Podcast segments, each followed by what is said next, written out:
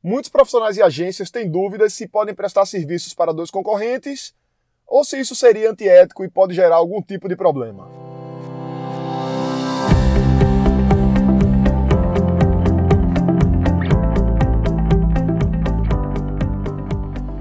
Diga aí, amigo, aqui é Felipe Pereira, seja muito bem-vindo ao Digcast número 274.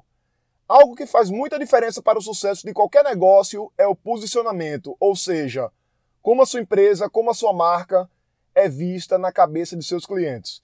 Então, se você for olhar, por exemplo, uma empresa como a Amazon, você vai ver que na cabeça do público ela é uma empresa que vende de tudo a um custo muito baixo e que preza muito pela satisfação do cliente.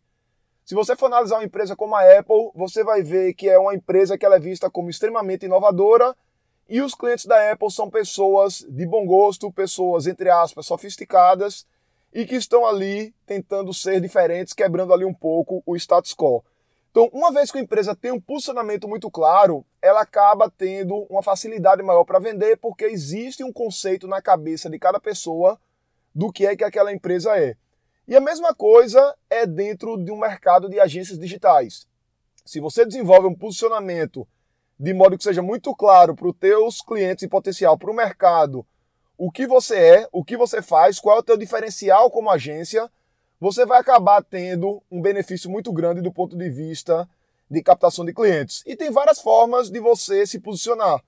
Você pode, por exemplo, se posicionar nichando por atividade de marketing digital. Então, por exemplo, eu sou uma agência especializada em Facebook Ads, ou em anúncios no Google, ou em anúncios no YouTube, ou em conteúdos para TikTok, ou em edição de vídeos. É uma possibilidade de você fazer um recorte de nicho para o teu posicionamento. Você também pode nichar por segmento de atuação. Então, sou agência especializada em restaurantes, uma agência especializada em hotéis, em clínica de estética e assim por diante.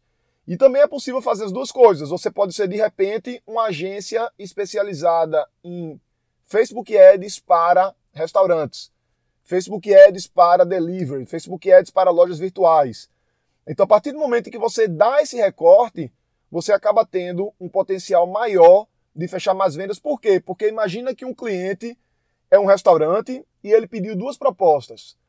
A agência número um mandou uma proposta para ele e é uma agência genérica que faz de tudo. A agência número 2 mandou uma proposta para ele e é uma agência especializada que só trabalha com restaurantes. Qual dos dois fornecedores, com qual das duas agências, provavelmente o restaurante vai ter mais chances de fechar? Provavelmente com especialista. Por quê? Porque ele é visto como especialista naquela área. Então, essa questão de você escolher um nicho de mercado para atuar é bastante interessante e quando você foca no nicho, você tem três grandes vantagens. Primeiro, você é visto como referência na área, você vai construindo sua autoridade dentro daquele segmento. Segundo, você vai ficando cada vez melhor, inclusive tecnicamente, porque você vai estar testando várias técnicas, vai estar aplicando muita coisa, colocando em prática, executando especificamente para aquele segmento, e aí com o tempo você vai aprendendo cada vez mais como ele funciona. E o terceiro ponto é a questão da eficiência e redução de custos. Porque, por exemplo, se você é especializado em anúncios para clínicas de estética, você tem 10 clínicas de estética que são clientes teus em cidades diferentes, por exemplo, você pode inclusive reaproveitar artes para anúncios para essas 10 clínicas de estética. Então você ganha ali uma eficiência operacional, uma redução de custo proporcionado pela reutilização de materiais gráficos, por exemplo. Mas qual o grande problema de nichar? Muita gente tem essa dúvida. Questão da concorrência. Dá para eu atender dois concorrentes do mesmo segmento? E aí o grande lance que a gente vai ter que levar em consideração é se isso atrapalha ou não. Você atender dois restaurantes na mesma cidade ou duas clínicas de estética na mesma cidade, o trabalho que você faz para uma, ele interfere no trabalho que você faz para outra ou não? Então, por exemplo, se forem duas empresas do mesmo segmento em regiões diferentes da cidade, uma cidade grande. Sei lá, você pega uma cidade como a própria Recife, que nem é tão grande assim, mas tem ali 2 milhões de habitantes, ou uma cidade até maior até um pouco menor, mas uma cidade que tenha área, zona norte e zona sul e que clientes da zona norte, eles não iriam para uma clínica de estética na zona sul e vice-versa. Nesse caso, você poderia atender os dois concorrentes da mesma cidade porque na verdade eles só são concorrentes na teoria. Na prática, eles não concorrem diretamente porque um está ali na Zona Norte e o outro está ali na Zona Sul. Já vai ter alguns segmentos em que isso praticamente vai ser muito difícil. Se você for levar em consideração infoprodutos, produtos digitais, você vai fazer lançamentos, por exemplo, é complicado você fazer para dois experts do mesmo nicho que tenham produtos muito próximos que concorram diretamente entre si. Então, a análise que você vai ter que fazer primeiro é: essas empresas concorrem entre si de fato, por questão geográfica ou não? Lembrando que o fato de elas estarem na mesma cidade não quer dizer que elas concorrem diretamente.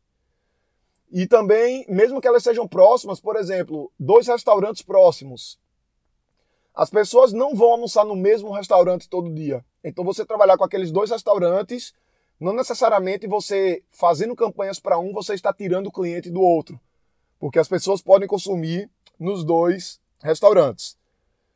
Quando o serviço é próximo, aí você vai levar em consideração também outro aspecto que é que tipo de solução você vai estar oferecendo para ele. Por exemplo, se você tiver duas clínicas de estética próximas, uma da outra, na mesma rua, por exemplo, elas trabalham na mesma cidade, na mesma rua, atendendo ao mesmo público. Alguns serviços vão concorrer diretamente, como por exemplo anúncios. Você vai estar criando campanhas no Google para uma, para outra. A palavra-chave das duas vai ser basicamente a mesma e você vai estar ali uma brigando com a outra.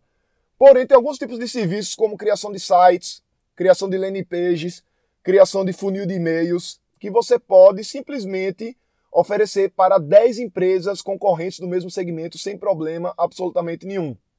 Desde que, obviamente, os sites sejam visualmente diferentes.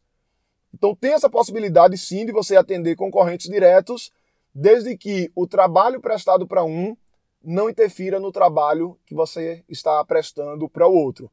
Coisa importante para a gente finalizar o episódio é que não deixe isso te travar. Eu vejo muitos empreendedores, até empreendedores que mentoram lá no Revolução Digital, que vêm com essa preocupação e muitas vezes eles deixam de prospectar, ficam com medo de prospectar clientes no segmento X, com medo de fechar com dois, mas na verdade ele não tem nenhum contrato. Então o que é que eu digo, galera?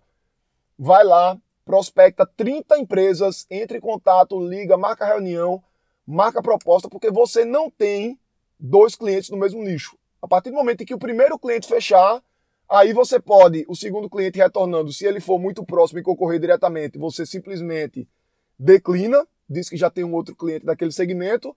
E se for de outra cidade, de outra localidade, de outra região, da tua cidade, de outro bairro mais distante, aí sim você consegue atender. Então é isso aí. Um grande abraço e até a próxima.